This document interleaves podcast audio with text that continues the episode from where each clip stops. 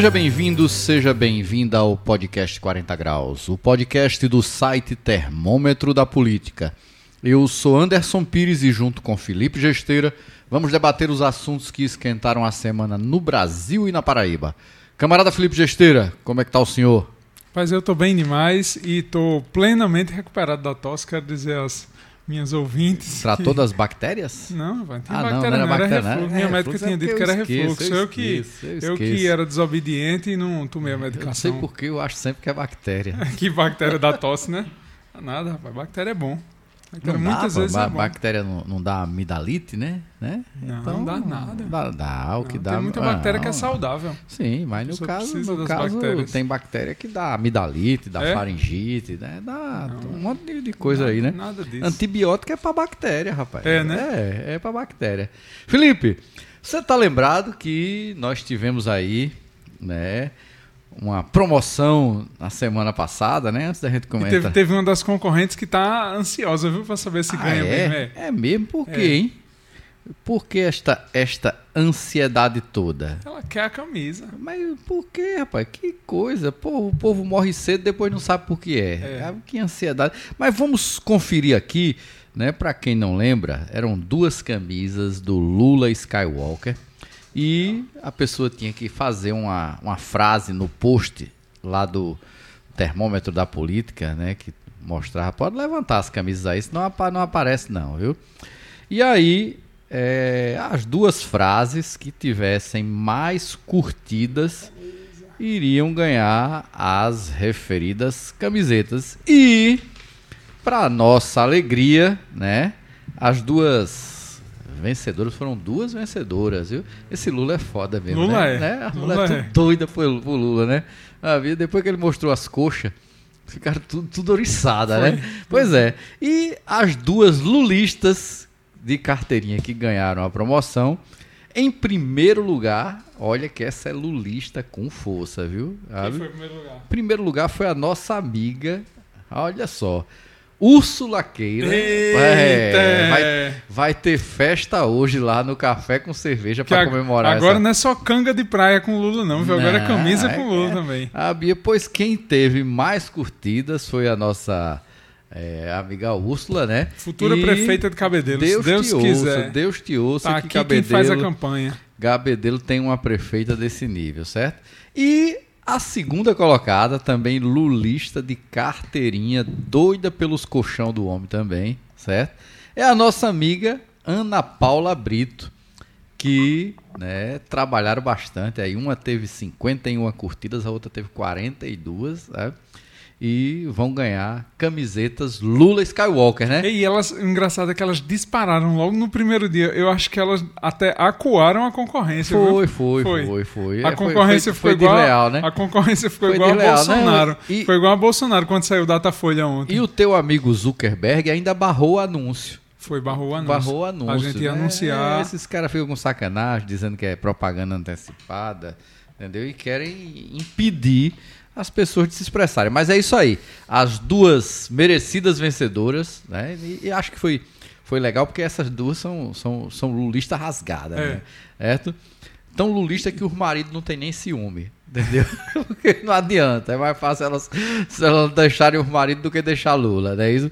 Ganhou nossa amiga Úrsula e nossa amiga Ana Paula Brito. Beleza? Parabéns, Úrsula, parabéns, Ana Paula, mais que merecido. Vamos em frente, né? Pois é, Felipe, mas hoje o podcast 40 Graus vai tratar de um assunto que voltou a esquentar né, os debates no Brasil, no Brasil inteiro, nas casas legislativas, na, nas universidades que é uma proposta de emenda constitucional que acaba com a gratuidade nas universidades públicas no Brasil. E a gente vai debater né, o que é que está por trás dessa medida e a quem serve esse tipo de medida. Né?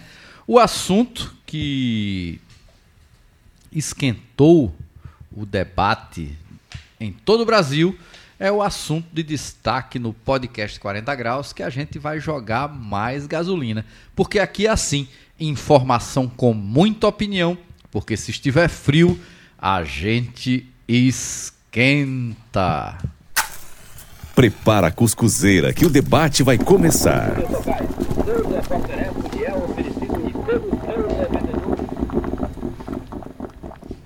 Camarada Felipe Gesteira, você deve ter acompanhado aí a discussão né, que varou a semana no Brasil sobre a proposta né, de um deputado federal militar, como é que é o nome do rapaz lá? Picorelli, né? O general. É general, né? General né? Pertinelli. Pertinelli, eu é, troquei aqui o nome vale do rapaz. Lembrar, é. Vale lembrar que ele é do partido, ele foi eleito pelo partido do presidente da República, não o atual, é. o mesmo partido pelo qual o presidente Bom. Jair Bolsonaro foi eleito, PSL, e hoje ele integra o União Brasil, pois né? É. Essas, essas figuras, né? Como eu disse uma vez num artigo, né? Quantos generais nós precisamos juntar para montar uma cavalgadura, né? Quem não souber o que é cavalgadura, vai olhar no dicionário e irão entender do que é que eu estou falando, né? Mas o senhor general, eu, vou chamar o cabo de Picorelli de novo, mas é Pitorelli. né?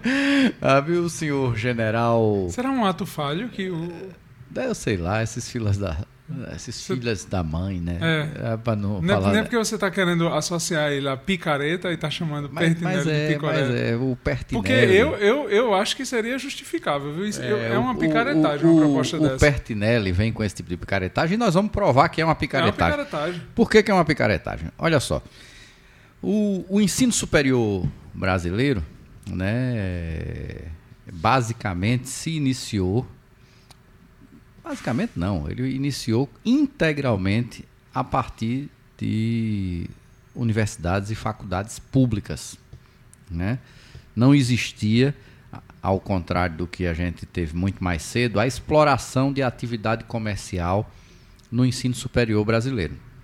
Então, se você for puxar aí né, décadas atrás, nós temos aí mais de um século de universidades públicas no Brasil, você vai perceber que as profissões de maior destaque, as figuras de maior destaque é, nesse nosso país foram formadas por universidades públicas, majoritariamente universidades públicas federais.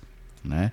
É verdade que depois as universidades estaduais também tomaram uma proporção muito grande, inclusive algumas das melhores universidades públicas, melhores universidades brasileiras são também estaduais. Aquele eixo né, de São Paulo tem universidades estaduais excelentes também. É, o estado de São Paulo tem três grandes universidades estaduais, né, a USP, a Unicamp e a Unesp, que figuram como as melhores universidades do Brasil, em alguns casos, algumas das melhores do mundo.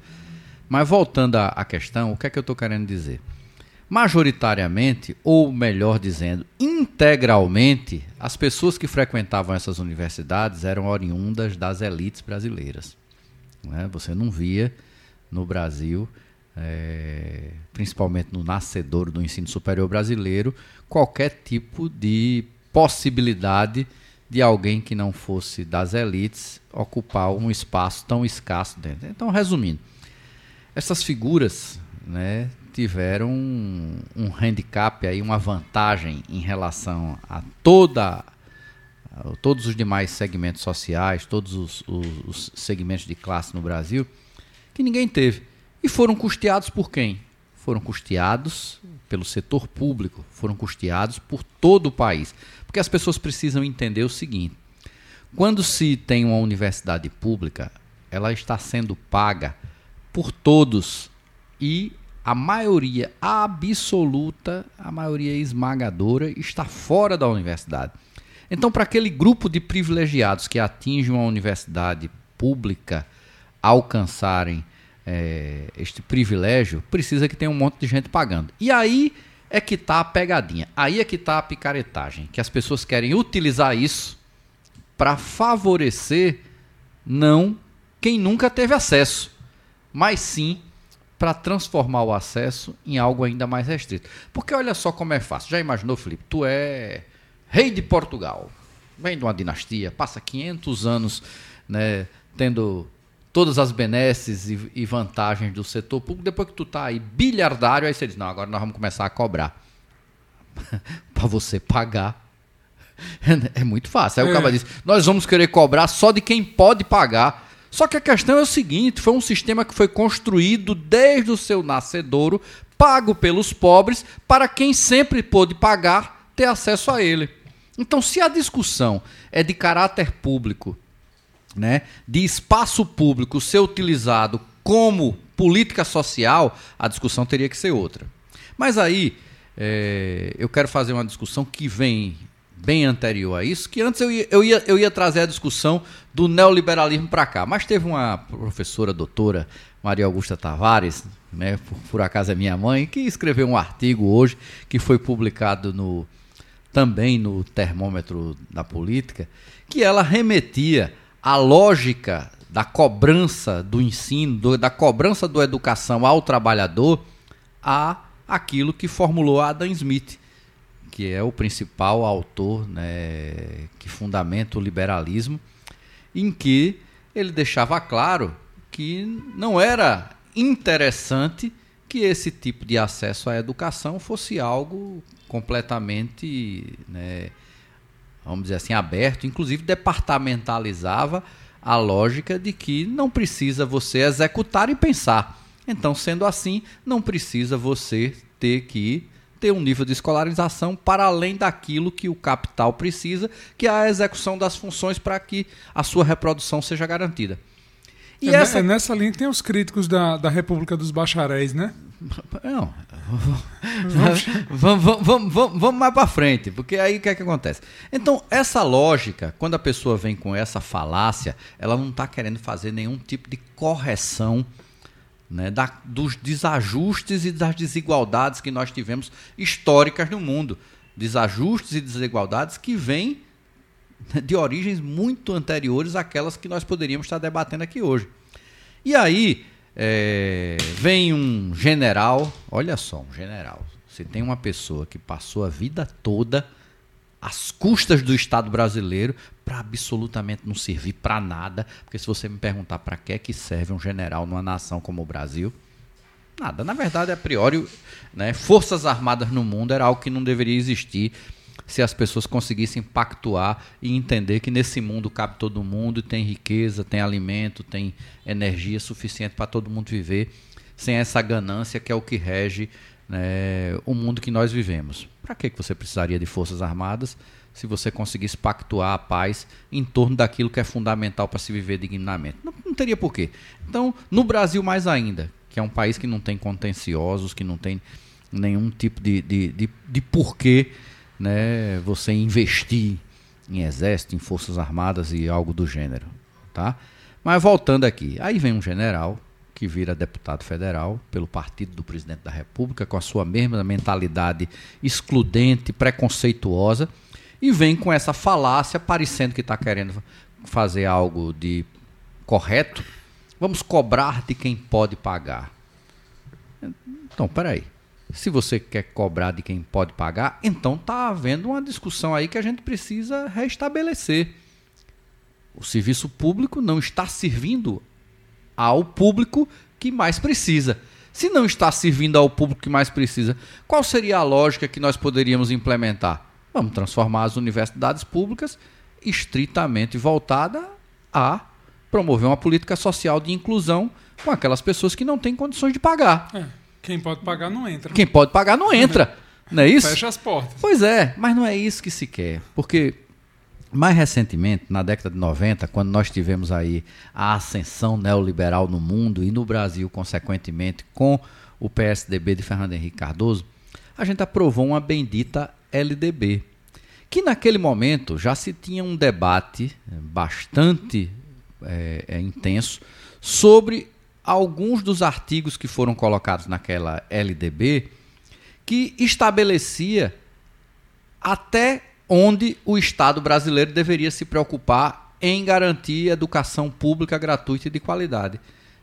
E esta eh, LDB, segundo os debates que nós travávamos naquela época, ela teria sido pautada e direcionada pelo Banco Mundial, com base num documento que se chamava Direções para a Educação na América Latina, que, em outras palavras, resumindo, dizia: olha, esse povo pobre não tem para que ter nível superior.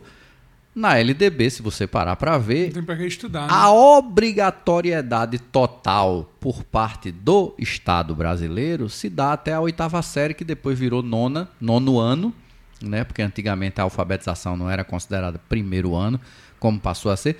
Por quê? Porque, Felipe, coincidentemente, aí a gente volta para o artigo da professora Maria Augusta Tavares, que remete que a lógica da, do acesso à educação é atender aos interesses do capital, e lá dizia que teria que ser a até a oitava série, hoje o que chamamos de nono ano, certo? Por quê? Porque os principais né, órgãos certificadores de mão de obra no mundo, inclusive aqueles que certificam produtos que estão aptos à exportação nos principais mercados do mundo, estabelecia que o nível de escolaridade mínimo deveria ser este e tem uma outra questão também. Se chegou a um. Aí você diz, e por que, que eles estabeleceram que o nível de escolaridade mínima deveria ser esta oitava série, que hoje se chama de nono? Por quê? Porque eles perceberam que ali estava o nível de conhecimento mínimo que garantiria o funcionamento principalmente das fábricas né, e de todos os, os, os meios de produção que se tinha no mundo. Dizia, você precisa saber o suficiente para ler direito um manual, para ser adestrado para as funções que irão garantir. Uma linha de produção. Para uma né? linha de produção. É. Para as funções que irão é. garantir o Agora, capitalismo. Sabe, sabe, o que é, interessante, Anderson? Quando você fala em Banco Mundial, hum. é, essa, essa proposta de emenda à Constituição do deputado Pertinelli, né? Para a gente não chamar ele de picareta. Picarelete. É, do deputado Pertinelli, é a PEC 206-2019. O hum. argumento dele para a construção da PEC é baseado, sabe em quê? Não. Em um estudo do Banco Mundial. Pois é. então não é de hoje. Eu nem tinha não é olhado esse dado, é, né? Não é de hoje que o Banco Mundial tenta interferir na pois, educação brasileira. Pois é, mas por que, que ele quer? O Banco Mundial, ele atende a, aos grandes conglomerados do capitalismo, atende aos verdadeiros interesses do capitalismo. E para ele, não tem para quê, né, pobre ter acesso à educação e pensar, porque a educação e pensar pode promover revoluções que para eles não serão muito interessantes. Aí você chega e diz: mas rapaz, ele está querendo cobrar só de quem pode pagar. Olha só como é absurdo isso. Até isto, até quando nós tivemos um governo de esquerda no Brasil que ampliou o acesso à, à educação absurdamente, né? para quem não sabe, quando o governo Lula começou no Brasil, nós tínhamos pouco mais de 1% da população brasileira em idade para o ensino superior dentro das universidades e faculdades. Quando Lula saiu, nós atingimos 13%. Então nós praticamente multiplicamos por 10. E isso, essa expansão foi à, custa de alguns arremedos, vamos falar a verdade. Né? Você teve uma expansão gigantesca do setor privado, você teve a abertura de crédito, você teve também uma abertura é, de muitos cursos nas universidades federais, de institutos federais. Até questiono algumas dessas atitudes quando você trabalhou muito na lógica de atendimento ao mercado e de empurra para dentro, de né? empurra para dentro é. e não se percebeu que isso poderia ser perigoso é, mais à frente quando você deixava de dar o devido valor que se deve dar ao saber, que se deve dar à ciência. É porque teve muita gente formada de todo jeito. De Eu todo questiono jeito, principalmente né? a, a, história das vagas nas universidades ah, privadas curso, pagas pelo dinheiro público. E, e, não, e transformar atividades que são meras reproduções técnicas em curso superior é demais, né? É, curso superior em secretariado, pelo amor de Deus. Vamos parar com isso, né? Isso é, isso é técnica, isso não é, uhum. não é ciência, não é nem ciência aplicada, tá? Mas voltando, nos governos é, petistas, você teve uma expansão muito grande daquilo que é o, o crédito estudantil, certo? E esse crédito estudantil permitiu essa ascensão absurda de universidades particulares, dos mais diversos cursos, e notadamente também em cursos que existiam quase que integralmente no Brasil só em escolas públicas, como era o caso de medicina, tá? E aí você tem universidades cobrando 10, 15 mil, mais que isso de mensalidade. E isso era custeado de que forma? Com crédito do Estado. Sim. E aí as pessoas dizem, não, mas o Estado estava pagando por isso. Eu digo, mas teoricamente pela loja do nosso general, essas pessoas podiam pagar. É. Por que, que o Estado tinha que custear esse tipo de coisa? Né? E com um detalhe, Olha só como o negócio é, é desumano. Essas pessoas geralmente são, são é, é, originárias, de elites privilegiadas que a vida toda formaram os seus médicos, advogados, engenheiros em universidades públicas. Essas pessoas, né, se não conseguiram colocar todos os seus filhos em universidades públicas, foram para uma universidade privada para pagar por essa mensalidade a partir, na época de Lula, chegava a ser 100%, né? É, de recursos do Estado. Depois, para onde essas pessoas vão, Felipe? Trabalhar onde? No Estado. Sim. Ocupar as vagas do Estado e pegar o dinheiro do Estado para pagar ele mesmo. Então, no final das contas, né, você não teve nessa política de expansão do crédito estudantil uma preocupação de que esse crédito estudantil deveria ser para quê? Para promover política social. Certo? Então, esse debate, ele foi mal feito naquele momento. Você sabe que você é meu amigo, conversa comigo diariamente. Você sabe qual é a minha opinião com relação a crédito estudantil do, do pobre. Pobre não tem que pagar. Eu concordo. Para mim, o pobre que é obrigado a entrar numa Maurício de Nassau para estar tá pegando crédito estudantil, ele tem que dar um calote no Estado, não tem que pagar. Porque se ele teve que ir para uma Maurício de Nassau, é porque faltou vaga na pública. E se eu fui custeado pelo Estado e tive condições de fazer um curso superior dentro de uma universidade federal e não paguei por isso, por que, que ele tem que ser penalizado duas vezes? Penalizado por estar numa instituição muito pior do que uma universidade pública e ainda por ter que pagar por essa coisa que a gente sabe muito bem quais são as condições que são dadas ao estudante. Então, esse debate ele precisa ser feito de uma maneira mais séria e não só na lógica de dizer eu sou contra né, a cobrança de mensalidades. Eu sou contra. Isso é inegociável. Agora, nós temos que discutir até quando nós vamos continuar criando outros filtros. Por quê? Você diz, nós já temos uma política de cotas que avançou muito. É verdade.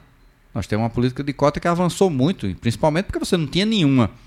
Né? Você já tem algumas instituições no Brasil que apresentam percentuais significativos de aceitar só pessoas oriundas de escola pública ou pessoas comprovadamente de baixa renda nas suas instituições públicas. É verdade. Mas na hora que a gente chega numa situação extrema dessa, de alguém querer de maneira descarada, utilizando um argumento fa falso, cobrar mensalidade numa instituição pública nós temos que fazer. Epa, vamos pegar aqui na sua verdade. Se você está dizendo que o problema é porque tem gente que pode pagar tendo ensino público, então vamos transformar o ensino público para quem não pode pagar. Tá? E aí, sabe o que é que vai acontecer, Felipe, na hora que você fizer um negócio desse? As pessoas vão querer expandir o sistema público. Porque, na verdade, ninguém quer pagar. É. Se o rico quisesse pagar, né? ele estaria pagando, porque ele tem condições devido de pagar. E ainda faz aquilo que a gente acabou de falar aqui. Ele pega o dinheiro do Estado, paga, né? E vai lá e depois se apropria de um espaço público. E tem outra modalidade. Tem o cara que vende o apartamento para pagar para pagar. O cara tem lá trocentos mil bens, aí só vou vender um apartamento aqui paga aí a mensalidade dos seis anos dele, depois ele vai entrar aí. Por mais incompetente que ele seja, ele tem lá seus 10, 15 mil reais num PSF da vida, né? E o Estado depois me repõe. Olha só como é doido isso. Entendeu?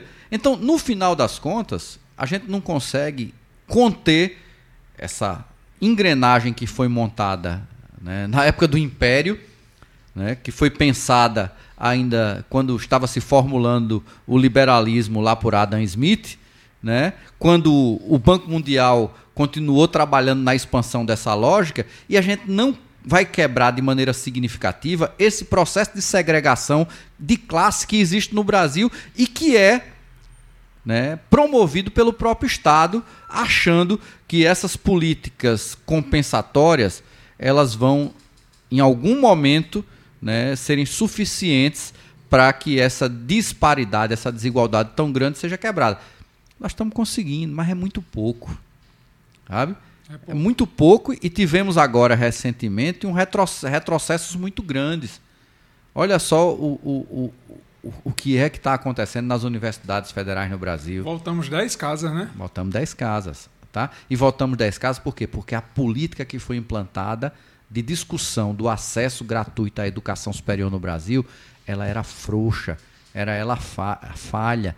Não tivemos coragem de enfrentar as elites, porque majoritariamente quem é que continua ocupando os espaços no Brasil? Os, os espaços privilegiados são aqueles que sempre ocuparam. Isso. E quando, né? quando o pobre ele paga pela vaga do rico na universidade pública, que sempre foi assim, é importante ressaltar, uhum. Ah, é, é como se o, o, Estado ele implantasse uma política de Robin Hood e as avessas. Ah, né? Você mas, tira do pobre para levar para o rico. Com certeza, o Estado faz isso o tempo todo. Sempre fez. Sempre todo. E agora faz de maneira mais descarada. E assim, uhum. tem, tem alguns pontos a serem observados, que é o seguinte: se, fosse, se a lógica fosse essa mesmo, é, é eu, eu vi, acho que até você estava falando essa semana, na questão de se fosse para só pagar quem pode pagar e o pobre não pode pagar, era para abrir a universidade privada, não é isso? Pois é. Libera, cadê, libera. cadê que a privada libera? Pois é, porque né? olha só, você acha que tem. A, a, pessoa vai dizer assim, não, mas aí você vai baixar o nível da, das. Que conversa fiada, isso é outra mentira, certo? Aquelas pessoas que ficam de fora de uma universidade pública para um curso de medicina, de engenharia, eram tão boas quanto quanto as que entraram. Isso. A questão é que a diferença é tão pequena que aqueles dois cursinhos que o papai pagou para a pessoa ficar estudando né, e chegar na hora da prova melhor adestrado para fazê-la, faz a diferença. Faz. E é aí que a pessoa dança. Não, e outras coisas, é? né? Alimentação, é, despreocupação, porque total, mesmo, mesmo o jovem total. que, que não trabalha. Sair pegando dois ônibus é. e o é. outro que chega lá com o motorista para assistir isso, a aulinha no isso. cursinho. E mesmo que ah. não trabalha, não venha me dizer que é a mesma coisa. Ele, ele vendo o pai passando aperto para pagar aluguel, sem óbvio, saber se vai ter óbvio. o dinheiro do mês seguinte, sem saber se Entendeu? tem a feira. Ele não tem a é. mesma. Ele não compete do mesmo jeito com o jovem que é. Tem acompanhamento nutricional, cozinheiro é, em casa, tem tudo de benesse. Para né? para pensar quantas vagas públicas nós temos de medicina no estado da Paraíba. Óbvio que elas seriam ocupadas por pessoas de escolas públicas de excelente nível, né? Excelente nível, digo do, do ponto de vista de, de aferição daquilo que aprendeu né, durante o ensino médio, e todas elas oriundas também de escola pública. Sim. Certo? E aí, e aí a, a, sua proposta é boa, de, fechar as portas. Faz o, Fecha faz o inverso. Vamos fazer faz isso. Faz o inverso, é. deixa 10 vagas só para a escola privada e o resto tem e que ser E o resto tudo para pública. Vamos lá. Agora não pode, não pode fazer é. matrícula de faz de conta na pública e tá. fazer cursinho porque, caro, não. Porque aí eu, a gente vai ver. Aí vão querer. Não, vamos, vamos expandir. Porque sabe quem é que vai chiar?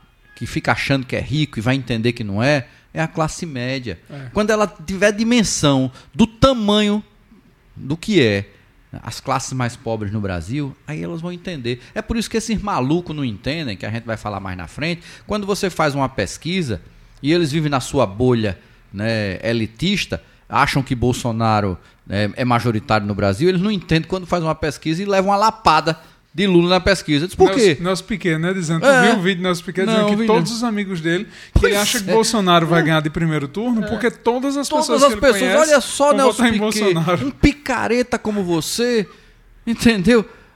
Como é que pode? Sabe? Não, porque... Aí o cara diz assim, Bolsonaro tem o seu melhor desempenho nas pessoas acima de 10 salários mínimos. Vocês sabem quantos por cento da população brasileira ganha mais do que 10 salários mínimos? Vocês estão precisando conhecer mais desse país. E então, quando um general desse mostra que ele poderia ser integrante desta cavalgadura, na verdade, ele é integrante desta cavalgadura que tomou posse do Brasil, certo? Ele vem com uma proposta ridícula dessa e que eu acho que o melhor que se tem a fazer dessa proposta é dizer assim, general, você tem razão. Realmente, certo? Não é justo, né, o que está se fazendo. Vamos transformar a universidade pública brasileira estritamente para atendimento de quem precisa. E aí eles vão começar a rever a necessidade de se expandir o setor público, não do mesmo jeito que se percebeu como é. Olha só, você viu o colapso que aconteceu com a Covid?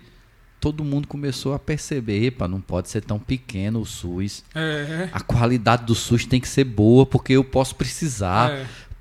não dá para hospital não dá colapsando. Pra confiar, não dá para confiar hospital É, privado. não dá para não dá para confiar naquela meia dúzia, du, du, uma dúzia de leitos do hospital privado do qual eu tenho convênio. Não dá.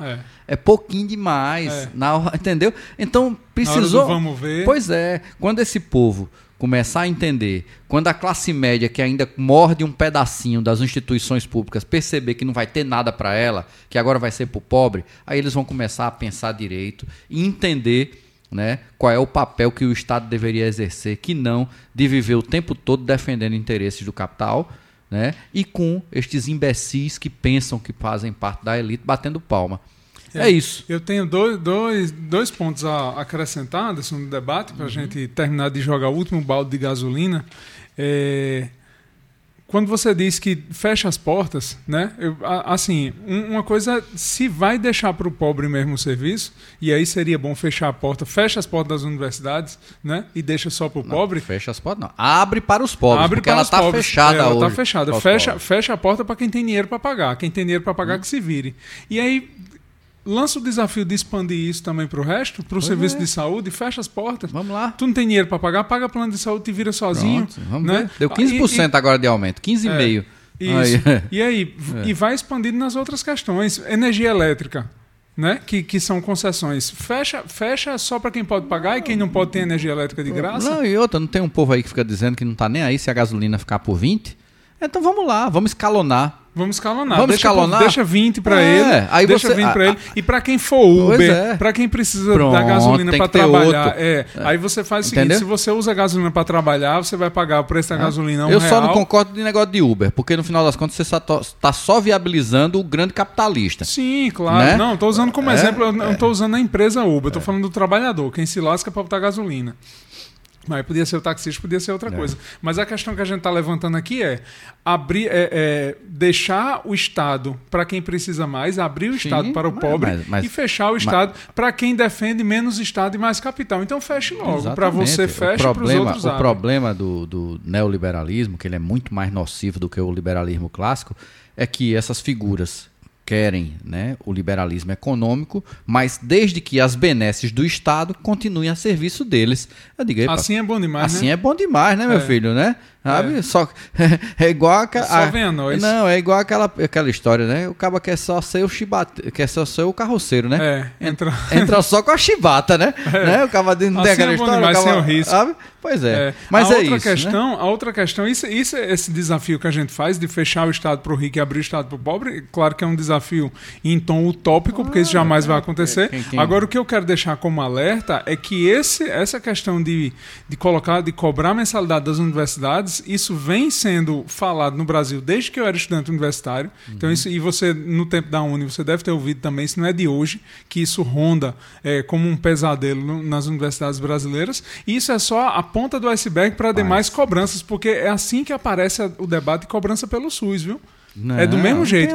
A, a, a retórica ah, é a mesma, o argumento é, é o mesmo. Os caras estão querendo transformar o SUS num grande plano de coparticipação. É isso que eles estão querendo, né? A, a, classe média hoje já absorveu essa lógica, né? Porque hoje você não tem mais nem plano integral de, de saúde. Você tem que ter um plano de coparticipação. Você paga todo mês um seguro e ainda quando for usar tem que pagar um pedaço. Mas essa, essa turma que quer a coparticipação ou que quer o, o, SUS pago, eu quero ver se eles querem o risco do, do negócio privado, por exemplo, para os esquemas de. Quer, de os esquemas com os hospitais. Você, você falou agora aqui, eu vou lembrar uma história aqui que você já conhece, né? Mas os nossos ouvintes não conhecem em 1900 e na, na, era Fernando Henrique Cardoso, nós tivemos um ataque pesado com relação às universidades federais no Brasil.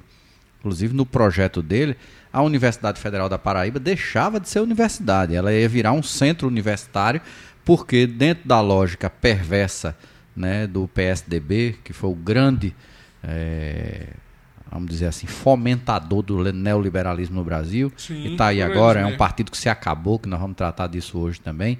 Sabe? Não tem mais nem o rejeito. Tem né? mais nem o rejeito, nem isso mais tem. Então, o, eles estabeleciam que determinadas o, regiões do Brasil não tinha para que você ter desenvolvimento de ciência, não tinha para que você ter é, determinados cursos. Era para ser um mero formador de mão de obra. E na, na, na, estrutura que eles pensavam, a Universidade Federal da Paraíba iria virar um centro universitário. Olha só o absurdo.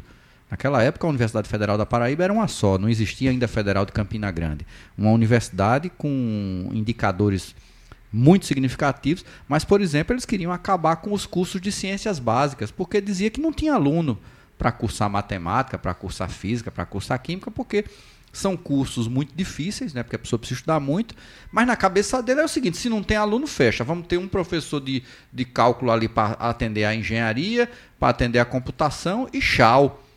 Eu digo, ei, rapaz, peraí.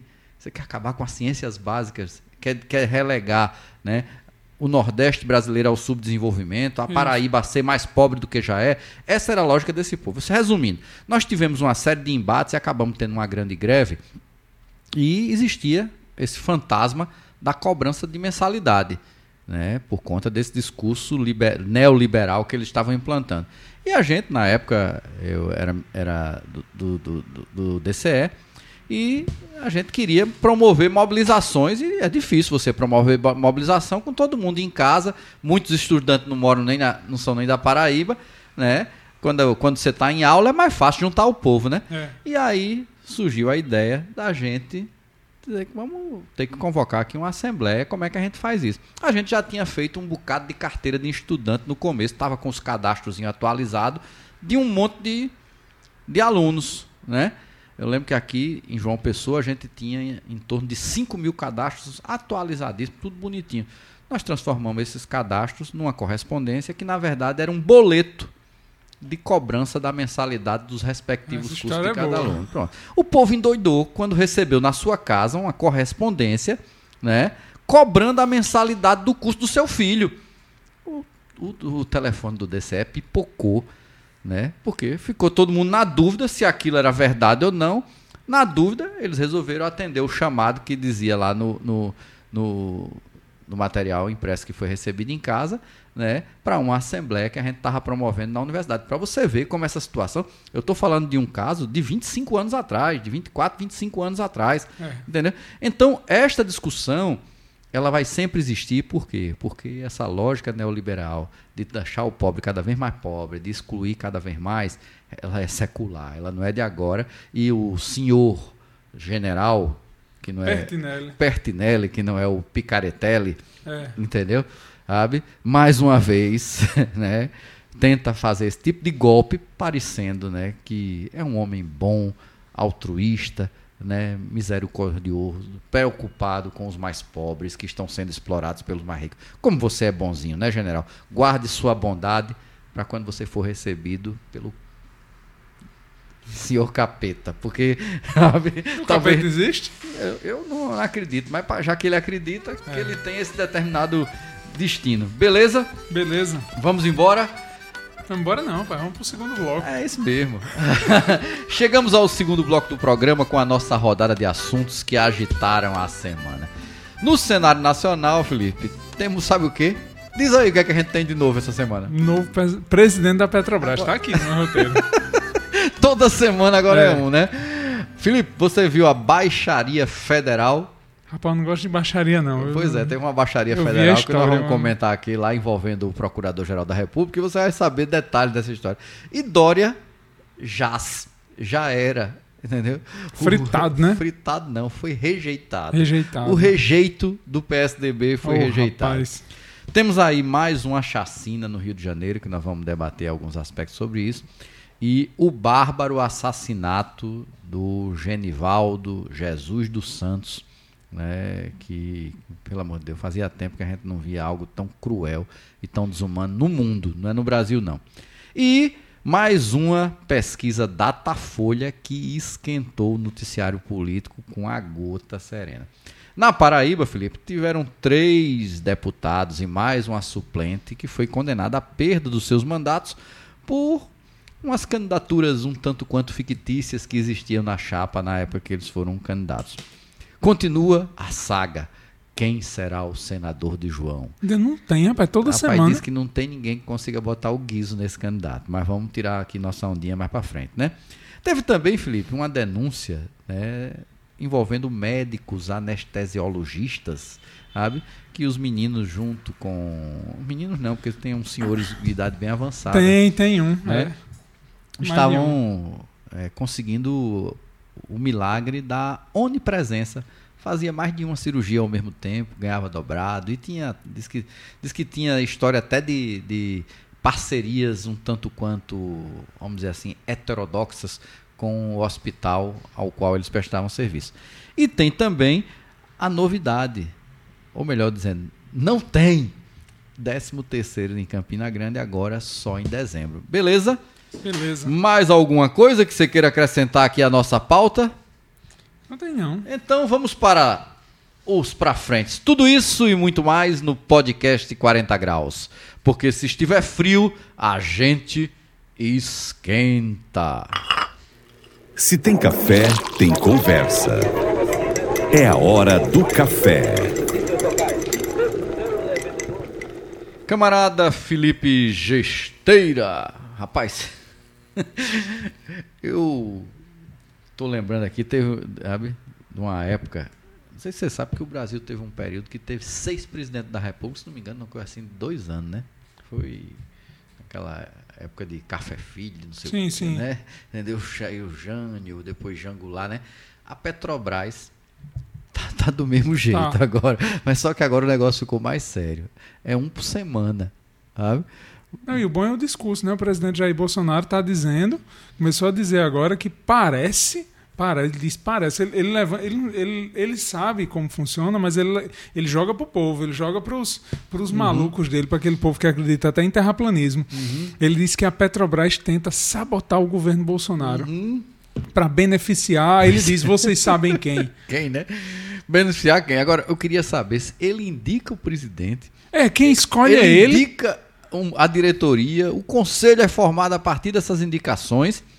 Mas Aí os- quer dizer que o povo tá. tá os indicados dele estão trabalhando para o Lula. pior não é isso, é, é que eles acreditam nisso. Acreditam, rapaz. Deve, acreditam. sabe o que, é que eu acho que tem na Petrobras? Deve ter algum, algum fantasma que toma posse dos corpos É. que lá estão.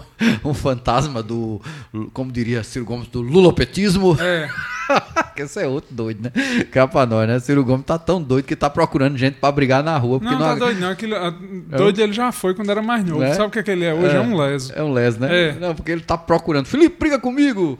Fulano, briga comigo! Porque É. aí teve que brigar com um comediante. O cara não aguentava mais ele de, de tão sacal que era. A besta Ah, foi o comediante não, que pelo- topou brigar com ele. É, também. pelo amor de Deus. Mas o que acontece, né? Essa história de trocar presidente da Petrobras é, é absurda. Agora, o mais absurdo que eu acho, sabe o que é, Felipe? Hum. São as análises de alguns colegas né, da, da imprensa, seja nacional, seja local, apresentando justificativas para a manutenção da política de paridade de preços, né?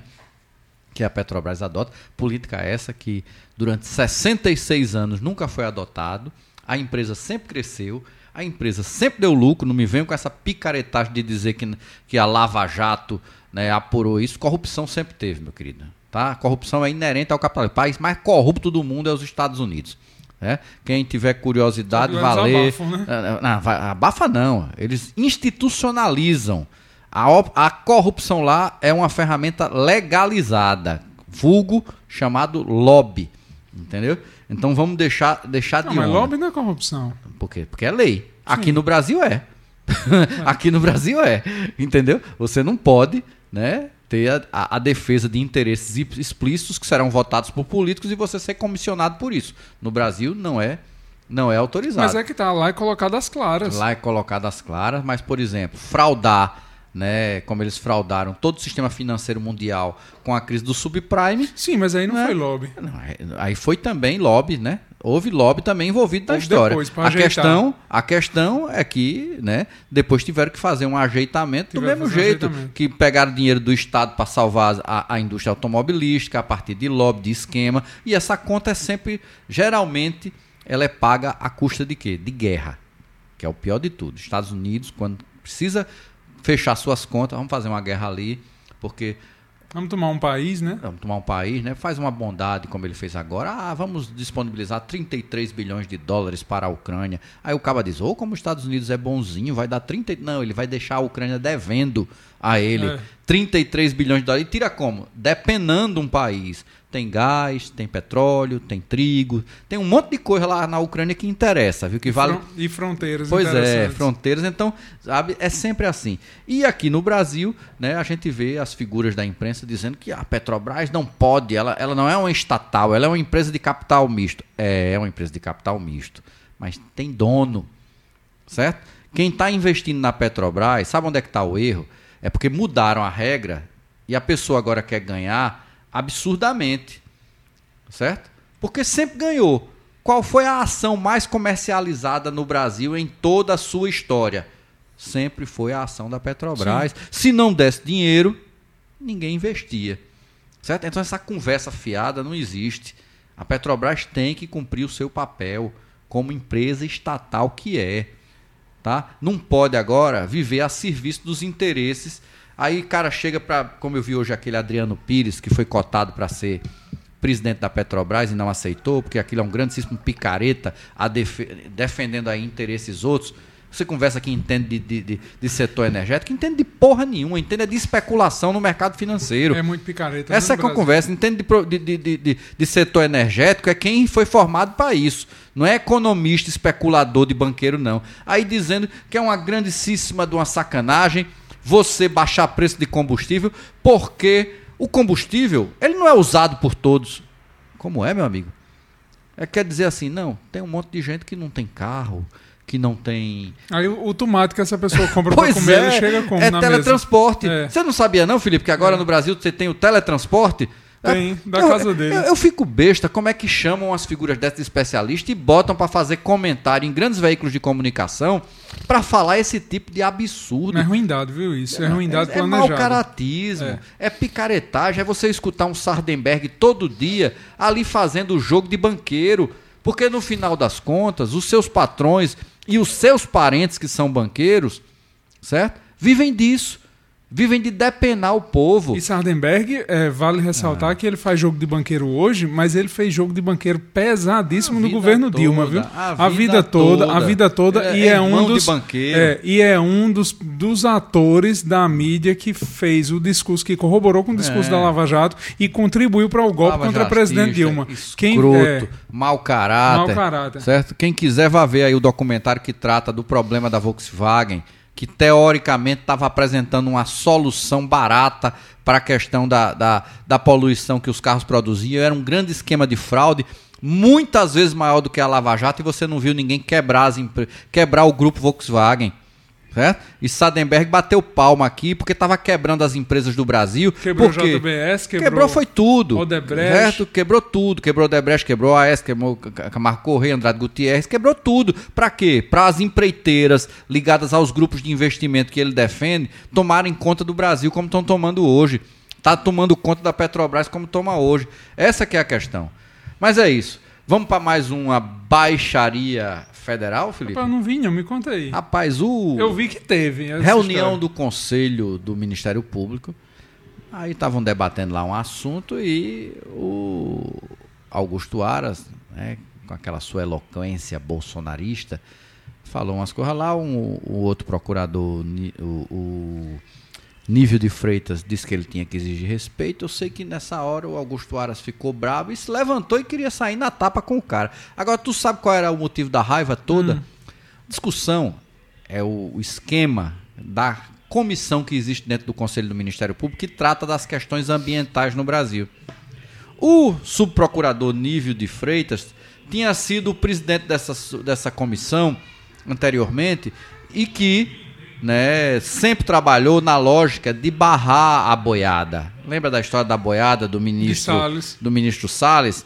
Pois é, o Procurador-Geral da República, Augusto Aras, ele é desses que vivem de abrir a boiada. Aí ele indicou para ocupar esse cargo um cara que é procurador também. Mas sabe o que, é que ele é nas horas vagas? Hum. Pecuarista. Ô, oh, rapaz. pois é, olha só como é que pode, né? O cabo é do esquema e é ele quem vai apresentar manda posições. É, manda a pois raposa. É, então, no final das contas, aquela brabeza toda era só o quê? Uma manifestação de safadeza explícita que não é novidade do senhor Procurador-Geral da República. Beleza? E a gente reclamava de Brindeiro, oh, né? Meu Deus do céu, Brindeiro agora, Brindeiro agora virou um menino bom. É. Perto de Augusto Aras. Felipe, Dória, Dória já era, tadinho, né? E aí? O PSDB acabou, né? Que fim melancólico, que vergonha. É uma, é uma tristeza, de modo geral, como é. acabou o PSDB. É. Agora sim, eu digo que é bem feito, porque uhum. o PSDB cavou a própria cova desde Aécio Neves. Virou auxiliar de Bolsonaro. Virou. Que coisa feia. Um partido que, que participava. as instituições. É, um partido que participava das discussões, é, das principais discussões Rapaz. sobre política pública do país. Mesmo quando era oposição é, ao hum. governo Lula, tinha posicionamentos interessantes, tinha discussões, tinha. É, fincava o pé em algumas questões. Eu Enfim. repetia, e agora não posso mais fazer isso, dizia que o Brasil tinha só dois partidos. Era o PT e o PSDB que eram partidos que discutiam temas nacionais, que tinham uma postura nacional, que não era é, um PMDB que em cada estado atende a uma conveniência específica. Isso. Só que aí, né, com a ascensão do delinquente lá do Aécio Neves, que começou a, a mandar no partido, o negócio começou a desandar a partir da sua associação criminosa na Câmara dos Deputados com o Zé Eduardo Cunha da Vida e outras figuras desde muito antes. Sim. Ele já atuava naquele esquema né, em parceria com, com o Centrão e o Baixo Clero, não era de hoje. E aí, né, após as eleições de 2014, ele já deu assim a demonstração máxima do quanto ele tinha pouco apreço às instituições e à democracia, querendo fazer a mesma coisa que Bolsonaro faz, de questionar a lisura em processo eleitoral, Ali foi a diferença o... que o Bolsonaro está fazendo antes de perder, né? É, mas ele, ele perdeu e resolveu questionar para aumentar o nível de instabilidade, para construir todo aquele cenário que acabou culminando no golpe né, que, que tirou do poder a presidente Dilma Rousseff. E agora o PSDB não tem mais candidato e está meio perdido ainda, não sabe muito bem se vai, se vai apoiar Simone Tebet, se não vai sabe? Entendeu? Tem gente que diz que é melhor que não tenha candidato nenhum, para eles racharem o dinheiro do, do fundo eleitoral com os candidatos a deputado. É uma vergonha, pelo amor de Deus. Felipe, mais uma chacina no Rio de Janeiro. Quem quiser chamar aquilo de operação policial, fique à vontade, porque cada um que qualifique os seus bandidos como bem queira. Mas nós tivemos a segunda maior chacina já ocorrida no estado do Rio de Janeiro. Morreram 25 pessoas, né?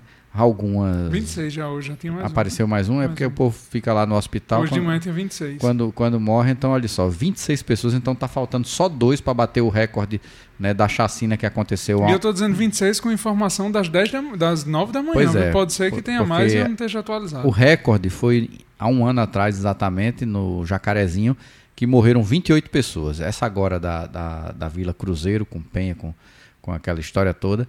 Estava com 25, você já traz agora 26. Se morrer mais duas pessoas, eles igualam o recorde. E este recorde né, é festejado e aplaudido pelo presidente da República e tem sido a principal política do governador Cláudio Castro, né, o, o Gaguinho, sabe, que é, na falta de qualquer outra política que melhore a situação do Rio de Janeiro, tem se sustentado, inclusive continua né, favorito, está disputando lá com o Freixo, mas na frente do Freixo, para ser reeleito governador do Rio de Janeiro, baseado nessa política de extermínio. O que é triste é que se ele está liderando as pesquisas, as populações mais pobres estão incorporando essa política como uma política acertada. É muito triste porque as pessoas não conseguem ver a desgraça que é o estado do Rio de Janeiro já há um bom tempo e que essa lógica, né, de miliciano, porque essa que é a verdade, você diz: "Não, nós fizemos uma operação que era para pegar 50 traficantes que estavam indo se reunir na Vila Cruzeiro", mas aí é, o negócio perdeu o controle porque uma das equipes, a paisana, foi descoberta e começou tiro para lá, tiro para cá. Eu disse, pelo amor de Deus. Vamos lá. Pega os números. Onde é que essa política de extermínio que vem sendo adotada no Rio de Janeiro conseguiu produzir algum resultado positivo? A situação lá não melhora. Não melhora. Certo? Então é triste né? E só se mata pobre, Só viu? se mata pobre. Não vamos, se mata vamos nenhum falar, milionário, falar, nenhum é, chefe do, do tráfico internacional. Não mata, mata é, é, o pobre que está na ponta segurando a arma. Pois é. E por falar em pobre, né, o outro ponto aqui que a gente tem para tratar é a questão do assassinato do Genivaldo em Umbaúba. Né? Pelo amor de Deus, uma das coisas mais bárbaras depois de tudo que o mundo discutiu recentemente, depois de George Floyd nos Estados Unidos, aí dois policiais. No mesmo nível de George Floyd. Pois viu? é, aí policiais rodoviários federais na cidade de Umbaúba, para quem não sabe, Umbaúba é uma pequena cidade do estado de Sergipe. Coincidentemente, um grande amigo meu foi prefeito dessa cidade, meu amigo Anderson Fontes, foi militante do movimento estudantil comigo, né, na, é, filiado ao Partido dos Trabalhadores, foi eleito prefeito de Umbaúba, foi diretor da Uni também junto comigo. E quando eu vi a, a, a, a tragédia que aconteceu na sua cidade, eu relembrei de muita coisa e fico me perguntando qual a moral que uma instituição como a Polícia Rodoviária Federal tem, uma, uma, Polícia Rodoviária Federal que carregou na garupa Bolsonaro sem capacete e resolve parar uma pessoa porque está sem capacete numa cidade de interior, que é um problema generalizado, as pessoas não usam capacete nessas pequenas cidades. E isso foi o suficiente para que eles colocassem para fora todo o seu ódio, todo o seu preconceito, toda a sua fúria e matassem a pessoa de uma maneira bárbara. É porque a vontade de matar estava ali, viu? Não, estava grande demais. A vontade de matar era grande. Sabe? Eles precisavam matar, eles precisavam botar para fora o seu ódio. Pegaram um cara em que, além de tudo, era um esquizofrênico que deve ter ficado completamente desnorteado quando é aquilo. Aí a pessoa joga o cara no camburão.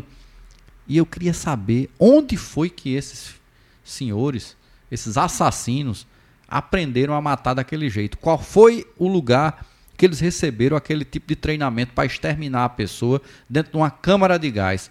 Será eles que tem fizeram, esse... fizeram da viatura uma câmara pois de gás. Pois é, será que existe esse tipo de treinamento na Polícia Rodoviária Federal Brasileira? Será que isso é de agora para cá? São as novas políticas de segurança pública que o governo Bolsonaro vem implementando? Como matar alguém né, a partir da transformação da caçamba né, de uma viatura da Polícia Rodoviária Federal em né? Câmara de gás. Pelo amor de Deus. Olha o que nós chegamos. É, é triste, né? Vamos para pesquisa. Vamos falar de alguma coisa boa? Nova pesquisa Datafolha. Foi fumo, não foi? Meu amigo.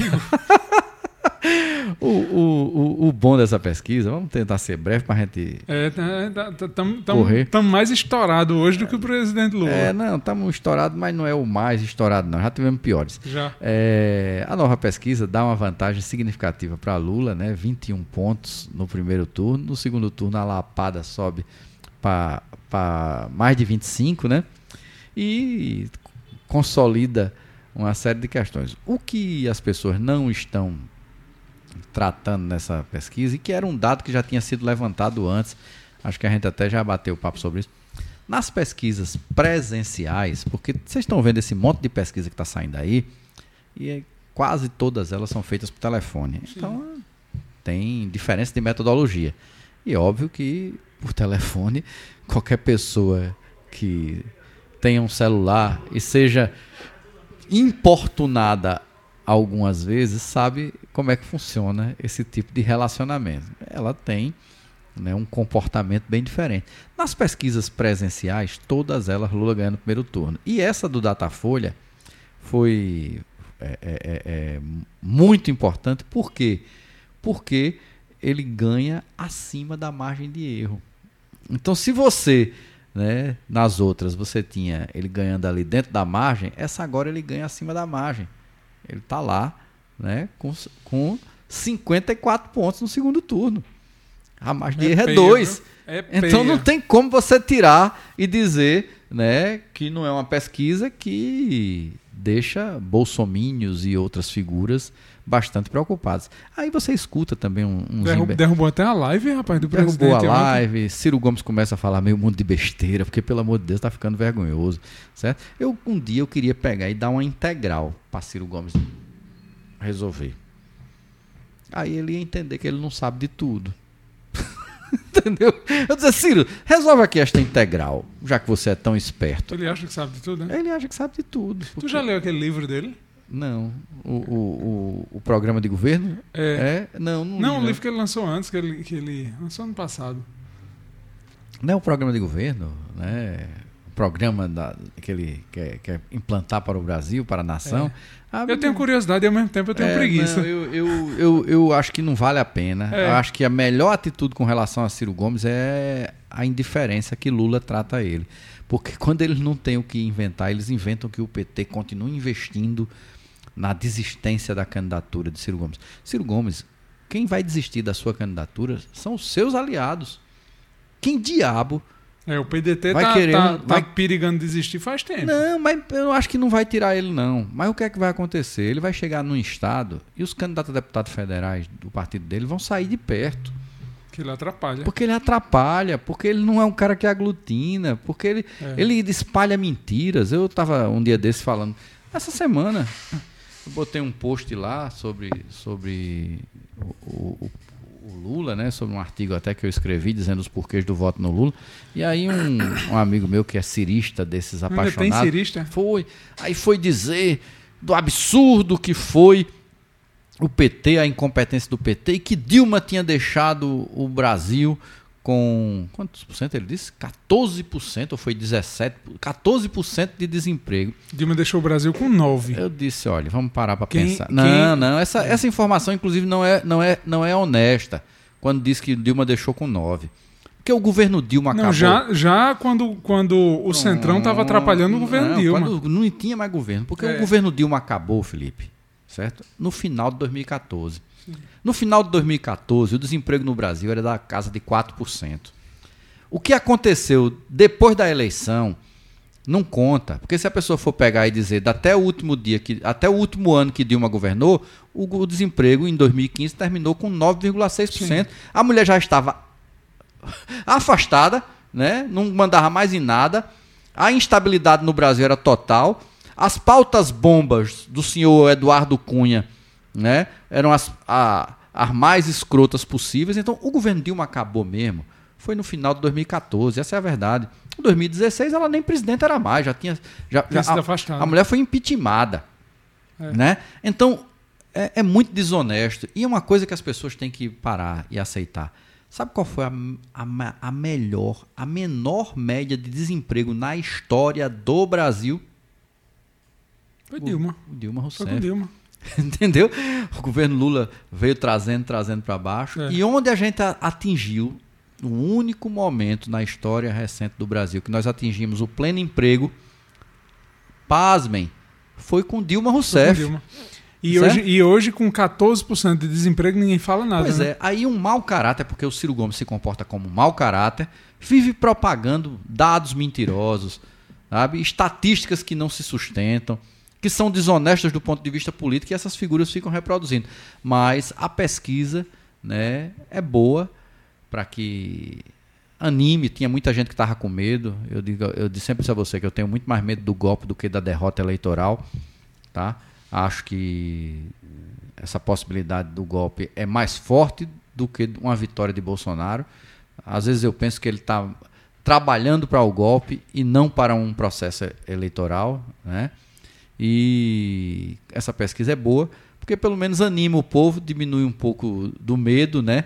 É essa bolha que existe aí nas, nas classes mais, mais altas de defesa do bolsonarismo ainda é muito, muito forte e queira ou não, de alguma maneira eles reproduzem, porque o pop tem que trabalhar, tem que batalhar, tem que pegar um ônibus lotado, ele não tem tempo para viver nas, nas mídias sociais fazendo debate tem não, tem não. e defendendo aí Deus acima de todos, né? Sabe? Beleza? Beleza? Paraíba, Felipe. A gente já falou, né, dessa história dos candidatos a deputado que perderam aí o, o mandato. Perderam, mas não perderam, porque vão, não, vão, vão, vão continuar. Nada, né? Agora, eu, eu, só queria, eu só queria que isso acontecesse, de fato, de um dia um candidato perder um mandato por conta de trapalhada de partido e de coligação hum. para botar ordem no negócio. Pois é, olha só. Teoricamente, quem deveria perder o mandato seria Bosco Carneiro, Chió, Doutor Érico e a suplente. E, e, e vamos dizer para quem, assim, vamos pincelar, dizer o motivo. É, foi candidatura, foi por conta de candidaturas fictícias. Candidatura fictícia de mulher. De mulher para completar o coeficiente. Para completar o, o, coeficiente, não, né? Para completar a cota, a né? A cota mínima. Né? É o, o, coeficiente tem, é, tem a ver com a quantidade de votos. Resumindo, fizeram uma chapa, né, que é uma gambiarra, uma maracutaia, para poder inscrever ela lá. Tá? Muitos partidos fizeram isso. Mas, to, mas né? na, na história É, do país, muitos partido partidos. O que, isso. tem, o que tem de candidatura de faz de conta, sabe? Agora, o problema é o seguinte, Felipe. Olha só como é doido esse negócio, né? A legislação brasileira é muito equivocada e ela é feita para ser fraudada. Porque você estabelece e aí quem teve essa posição surpreendentemente hoje numa entrevista de rádio que eu escutei foi o deputado Bolso Carneiro dizendo que esta política que estabelece uma cota de gênero de pelo menos 30%, seja homem ou seja mulher, não serve para nada. Isso é conversa fiada. Se querem realmente promover né, uma mudança na, na política, estabeleça que é 30% das vagas eleitas. Exatamente. Pois é, ele está completamente certo. Porque você chegar e tem lá 30 candidatos, eu tenho que arrumar 10 mulheres para botar numa lista. O cara vai, completa a lista. completa a lista, pronto. A mulher vai ter dois votos, dela, do marido, do filho, para dizer que foi eleito, mas formalmente a lista tá lá. Né? Entendeu? O problema é que tem uns que, além de fazerem a lista, ainda botam o povo para ser cabo eleitoral de outro candidato. Aí fica tão explícito a, a, a manobra. Como teve aquele caso em Belém, né? Tu, tu é lembra isso? da história? O cabo era candidato, mas fazia campanha pro outro. É. Entendeu? Então, é essa. Eleições de 2020 Pois é. tem história. Olha, Eleições de eu vou- eu vou- 2020 eu vou em Belém. mais. Teve candidata, candidata fictícia a vereadora em Belém fazendo, pedindo voto para outro partidos, vereador. partidos de esquerda fizeram isso muito. Você tinha companheiros que eram funcionário público, aí o que é que ele fazia? Não tinha dinheiro para ter cabo eleitoral. Aí os cabas se viravam candidatos. Quando você vira candidato, você tem licença, tem direito à licença. Aí tirava a licença. Mas não é sem vencimento, não, essa licença? Não. É convencimento. É convencimento. É nada. É, você é funcionário público, você tira a licença, vai ser candidato, continua recebendo de volta. Menino. Sabe? Entendeu? Aí olha só a questão. Aí o cabo ia, virava cabo eleitoral, né? E não tinha voto nenhum. É. Entendeu? Isso, isso aconteceu. A questão da cota, da maneira como fizeram, é uma palhaçada. Porque, vamos lá, olha a situação da Câmara de Vereadores de João Pessoa. Você só teve eleita uma mulher. Tá com duas agora, mas é uma suplente. É. Né? Você teve só uma mulher eleita. Se você estabelecesse que um terço das vagas era de mulheres, você ia ter nove vereadoras. Aí o Caba disse: Não, mas ia ter vereadora com muito pouco voto. Eu disse, qual, qual o problema? Se é política de inclusão, tem que ser uma política verdadeira. É. Não essa palhaçada de ficar fazendo nominata, botando um, nome, um número X de mulheres supostamente candidatas, só para atender a farsa que foi montada numa lei. Pelo amor de Deus, né? Precisamos avançar. Não é isso? Isso. Quem é o senador de João, finalmente, Felipe? Tem não. Tem não? Diz que estão procurando aí um, um, um, um, um caba que lace Aguinaldo Ribeiro para ver se ele vira Não, candidato. Aguinaldo, Eu não quero nem falar desse cabo, eu tô de saco cheio já. eu também. Vamos esperar, disseram que iam arrochar o, o, o cabo esse fim de semana. Pode ser que semana que vem a gente tenha um candidato mesmo. É. tá? Agora o problema é que diz que Aguinaldo só quer vem a nós, vem a nós, não quer dar nada para ninguém, né? E aí fica desse jeito. a- Olha, o meu meu candidato a senador, certo? É. Meu candidato particular, que eu não quero dizer que deve ser o Sei. candidato de João, meu candidato é Rangel. É um bom candidato. É. Eu não vou dizer que é o meu, porque eu vou esperar As saber definições, as né? definições. Tá doido pra votar em Ricardo. Não, eu tô não. Tá não, eu né? queria, eu queria, eu queria que a gente tivesse um- uma opção mais renovada, vamos dizer assim. Ei, tu sabia que só tem um, uma- um tipo de eleitor pior Uhum. do que o cirista no Brasil? Diz que é o ricardista, né? É, né? Que tem, tem a, mesma, a mesma lógica, né? Tudo aquilo que não, não lhe agrada é mentira, né? É, Ou, ou, ou, ou inverdade. é. Felipe, que história foi essa desses médicos aí, anestesiologistas, hein? Esquema. Esquema, é? É. Conta aí como foi essa história. Rapaz, os caras, assim, história, história mesmo é complicado de contar, Hum. porque tudo está sendo apu- apurado sob sigilo, né? Sei. O que tem a preço de hoje é uma denúncia de conluio de Mas não, suposto. teve, mas não teve um processo ético dentro de uma cooperativa que eles tinham sido expulsos? Está rolando processo ético e, e alguns foram expulsos. É.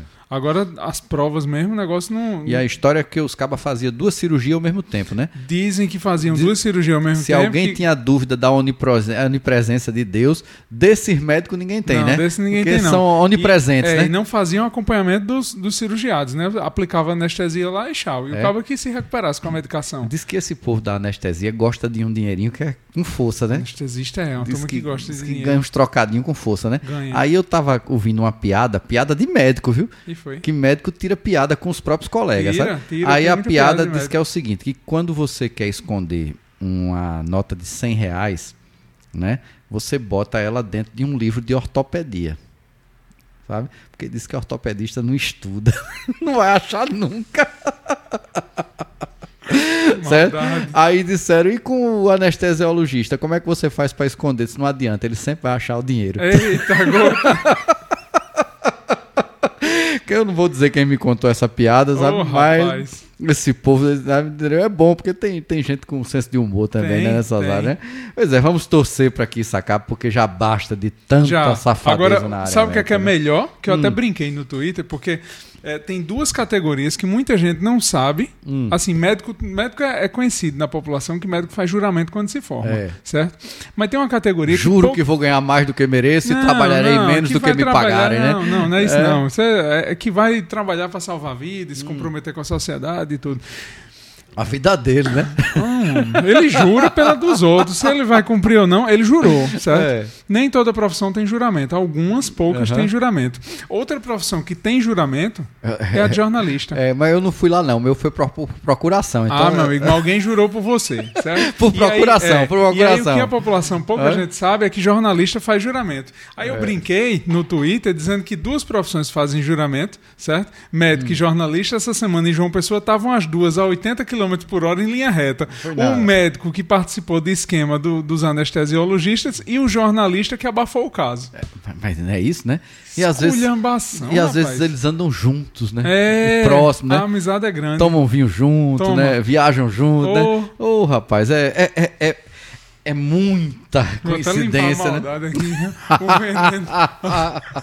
pois é, eu não, de respingar. eu não fiz juramento, eu mandei uma procuração Ah, pra pois- fazerem por mim. Pois eu fiz. Eu não tinha, não tinha como estar no dia E da agora tu que não jurou, tu tá É. muito melhor do que quem jurou. É, eu não tinha como estar no dia da minha colação de grau, aí dei uma procuração pra fazer lá o serviço, porque se não te mandasse a procuração era uma confusão danada pra marcar pois outra. você jurou por procuração. Pois tá jurado lá, tá valendo. Felipe, tá sabendo dessa história que o povo em Campina Grande, o funcionário público em Campina Grande não quer receber o 13 terceiro? Ei, quem estourou o cartão de crédito, hein, desse mês? Contando, Contando com contando, eu disse, não, vou estourar o cartão de crédito aqui, vou fazer um monte de papagaio, porque vou receber metade do meu décimo. Isso é fumo, viu? Pois é, a justificativa quem que tá o... gostando disso é o banco que antecipa o décimo Não, e olha só como o negócio é, é completamente sem sentido. O, o prefeito disse que a medida era porque uma parcela muito grande dos servidores preferia não receber. Pelo amor E, de e o, o problema é alguém a- acreditar nisso e o cabo usar um argumento desse tão é um moleque, né?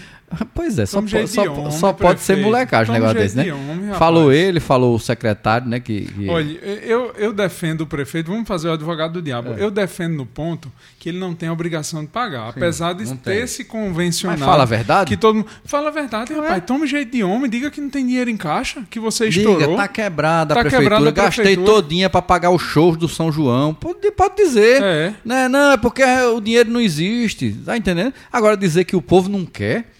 Ah, Ei, pelo amor e de outra, Deus, né? E outra, é, Imagina ano- o caba contando que ia comprar aquela mão de milho com esse dinheirinho, hein? e, e no ano depois da pandemia, Né? todas as prefeituras do Dois Brasil com anos cofre. esperando. Dois anos. E, e todo mundo com cofre cheio, porque o custeio É. tava lá embaixo. É isso. Aí só lá em Campina Grande não vai ter a metade do Aí salário. Bruno gastou o dinheiro como, hein? Não sei. Ele- não, mas ele não está dizendo que gastou. Ele está dizendo que é porque o povo não quer receber. Nós é que estamos dizendo aqui. Porque essa, essa desculpa é muito esfarrapada, né? Agora, olha só. Ele vai, Campina investir, Grande. ele vai investir esse dinheiro. Campina Grande estourando no São João, porque o povo da cidade deve estar doido para aproveitar o São João depois desses anos sem ter São João, né? Por conta da pandemia. Aí no ano que tem, o cabo que estava contando com essa metade do, do 13 terceiro não recebe. Me explique por que nos anos anteriores ele pagou. Não. Inclusive no ano anterior, ele já era prefeito, né? Ele não pode nem botar a culpa nos outros. Não né? pode, porque ele já tem, já está no segundo ano, né? Essa culpa ele tinha que ter colocado quando entrou, dizia, não, Romero quebrou a prefeitura, me deixou sem dinheiro, né? Mas não, paciência, né? O coitado do, do, do- do funcionário público de Campina Grande que estava achando que ia passar o São João com um trocadinho, ou pelo menos pagar os papagaios que fez, não vai, né? Aí a gente se pergunta, a festa é para quê, então, no final das contas? Nada. É pra pagar o Gustavo Lima. É. Diz que agora o nome dele é Gustavo Limpa, né? Quando... tá sabendo? Faz a- Faz a limpa no dinheiro da prefeitura, prefeitura. né? Sabe? Pelo amor de Deus. Mas a melhor que eu vi foi a história do, do efeito borboleta, né?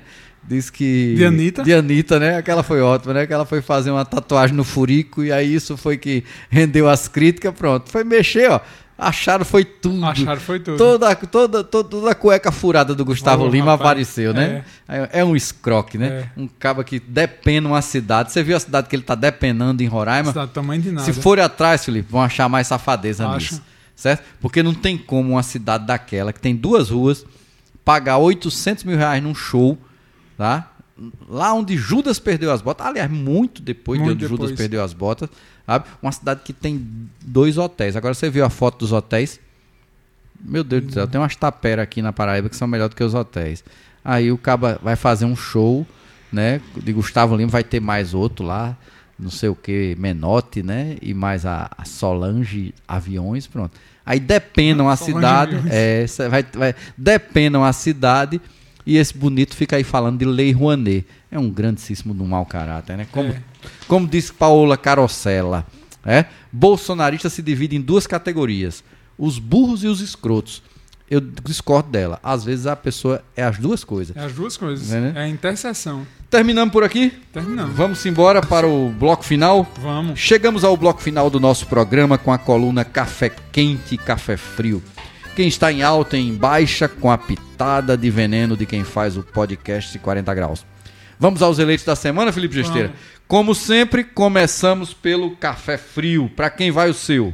Meu café frio vai para um vereador de Quem? João Pessoa, absolutamente equivocado, porque nem trabalhando por João Pessoa ele esteve esses dias, porque ele usa o espaço dele da tribuna Tava de Tava João Pessoa. era? Não, ele, ele, fo- ele foi trabalhar, né? Ele foi para a Câmara, mas ele usou o espaço dele da tribuna para falar de uma operação no Rio de Janeiro. E foi. né? E assim, ele começa errado porque ele não tem nada que se meter. Em vez de se preocupar com os problemas da cidade, de quem elegeu ele, aí ele lá vai ele gastar o tempo Sei. dele para observar os Quem é esse indivíduo? Tarcísio Jardim. E ele foi falar o que do Rio de Ele Janeiro? foi elogiar os CPFs, isso abre aspas, Ah, ah. CPFs cancelados Oh, meu Deus do céu. na operação. E, e- É. Então, assim, meu café frio vai para desumanidade de É Tarcísio Jardim. é o pior vereador da Câmara de. É o pior. Ele consegue ser pior do que a Elisa. Ele consegue. Porque a Elisa, pelo menos, atende a um segmento. Inclusive, ele é policial civil, né? Ele é policial Né? civil. Talvez ele não saiba nem o que é que um policial civil faz e um policial militar, né? Será? Como é que seria ele, hein? Solto ali. Tu lembra daquele cabo que foi brincar de, de, de, de combatente na Ucrânia? Você viu a história? Se cagou todinho de medo porque achou que era, né? Porque, na verdade, quem enfrenta é, bandido no meio da rua é policial militar, né? Sabe? Entendeu? Não, um homem, um homem que tem medo de agulha. É, é mesmo. É. Esqueci desse detalhe. É, é. Que tem medo, um homem daquele tamanho que tem medo de agulha. cabo meu daquele amigo. tamanho, É. né, rapaz? Campeão de jiu-jitsu com medo de uma agulha. Vai doar sangue, Tarcísio Jardim. É, é verdade. É, né? vai doar sangue. Já que o caba no, no problema de tomar a vacina não era agulha. Não era agulha, vamos doar sangue. Tá aí, Tarcísio. Jardim, vamos doar sangue. É. Eu vou, eu sou pois doador. É, junta aí, junta aí um monte de gente pra doar É. sangue, né, não, Tarcísio? Tu é doação, tu, tu esse ano vai ser Você, doador, você, né, você, tô chegando, tô, tô, tô atingindo a meta, tá faltando pouco, viu? Pronto, Mas ontem eu tirei cinco ampolas aqui, viu? foi, né? Foi, rapaz, tô zerado, viu, Felipe? Muito bem. Eu, eu disse, eu disse, olha, eu avisei a, a, a, a dona Carla, minha companheira, disse, olha, não queira casar comigo não. Ela disse, por quê? Porque você vai ter que me aguentar pelo menos uns 50 anos. Ninguém consegue me aguentar tanto tempo assim. Só Eliane. Só a Eliane. É verdade. Só a Eliane, porque, rapaz, quando eu olhei, porque eu passei dois anos aí sem fazer meu check-up por conta da pandemia, né? E ah, fiquei mais ocioso, né? Não tô mais fazendo minhas atividades físicas como, com a intensidade que eu fazia. Eu achava que ia ter umas coisas meio desreguladas. Mas um, pense o menino. Um menino. Oxi, o PSA, ó. Menino. Primeira, só presta assim. Tudo Pois é. beleza, sabe? Os taxas, pois é. Meu café frio vai para Tarcísio Jardim e, e alerta para quem cola nesse discurso, porque quem gosta desse tipo de discurso violento, desumano, pois é. que vota nele, beleza, vota, fica à vontade. Agora tem muita gente que não sabe que, que vota nele porque um amigo pediu, porque não sei quem pediu, e não sabe que é um desumano, que, que v- fala a favor de morte e de execução de gente pobre. Pois é, sabe? O povo não entende que as polícias, né, deveriam ser instrumento para promover a paz, para né? salvaguardar, né? a salvaguardar a população. Não é para estar tá matando viver, gente pobre, para executar gente pobre, fazendo apologia à violência, né? Isso. Pois é, mas vamos para frente.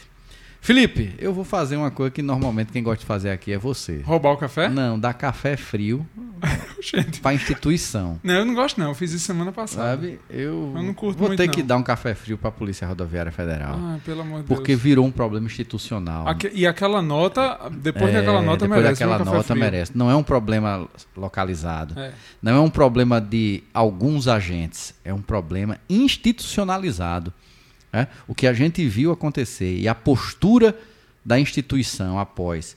Né? Você não viu também nenhuma associação interna, ninguém em algum momento se preocupar em preservar a instituição. Por quê? Porque a instituição e a índole e o caráter dos seus participantes é o mesmo. É.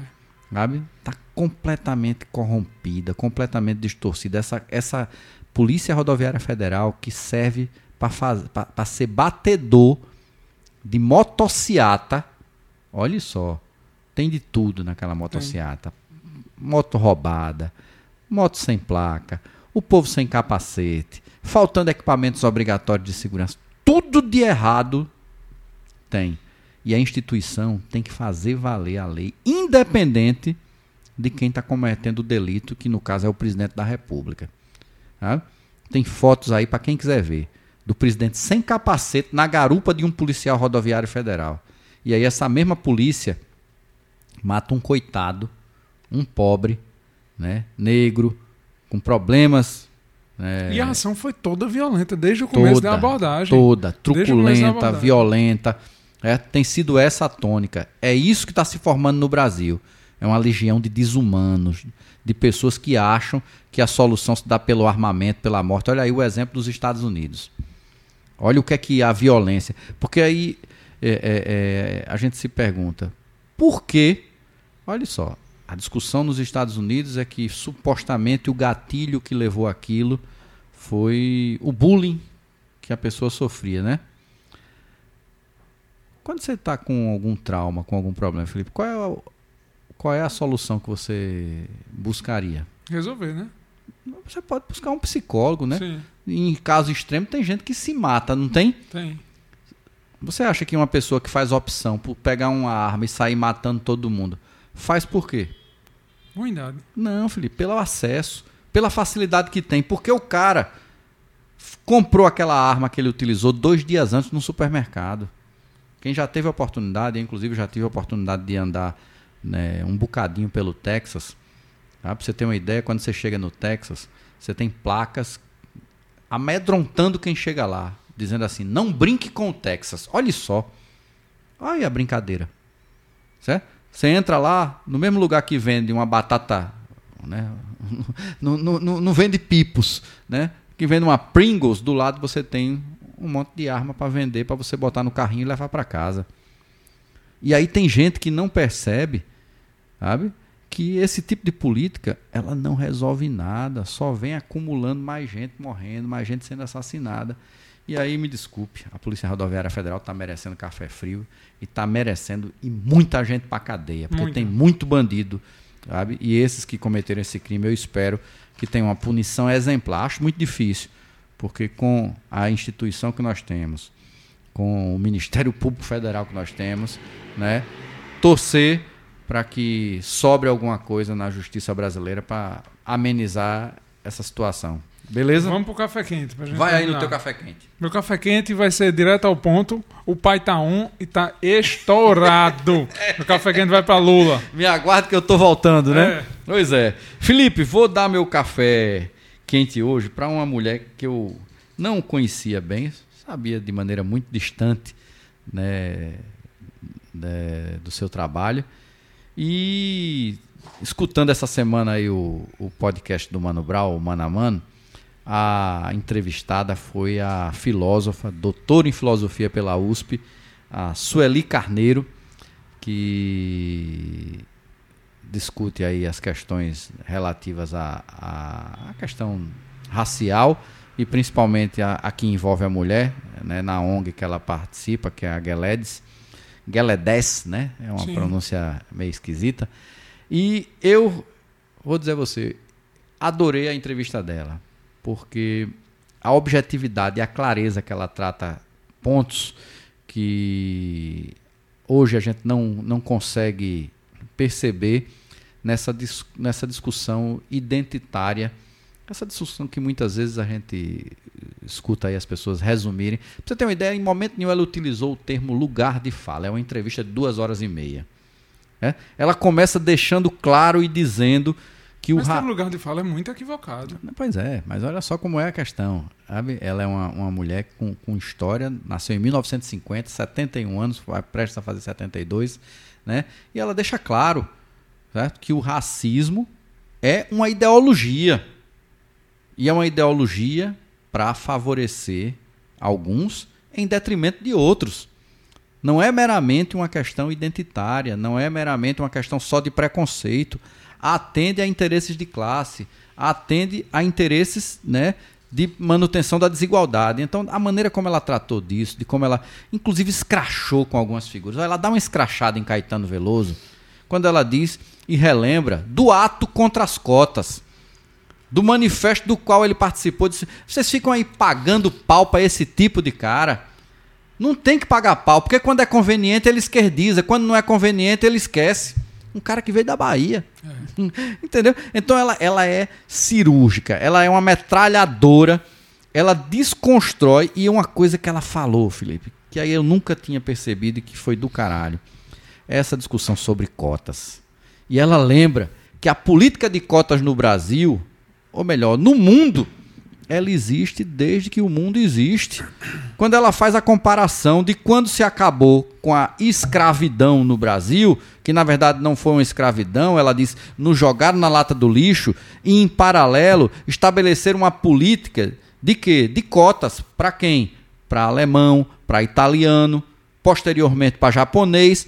Porque quando você pega e destina um pedaço do Brasil para italiano, cultivar a terra, para alemão cultivar a terra, lhe dar dinheiro público, né? lhe dar educação.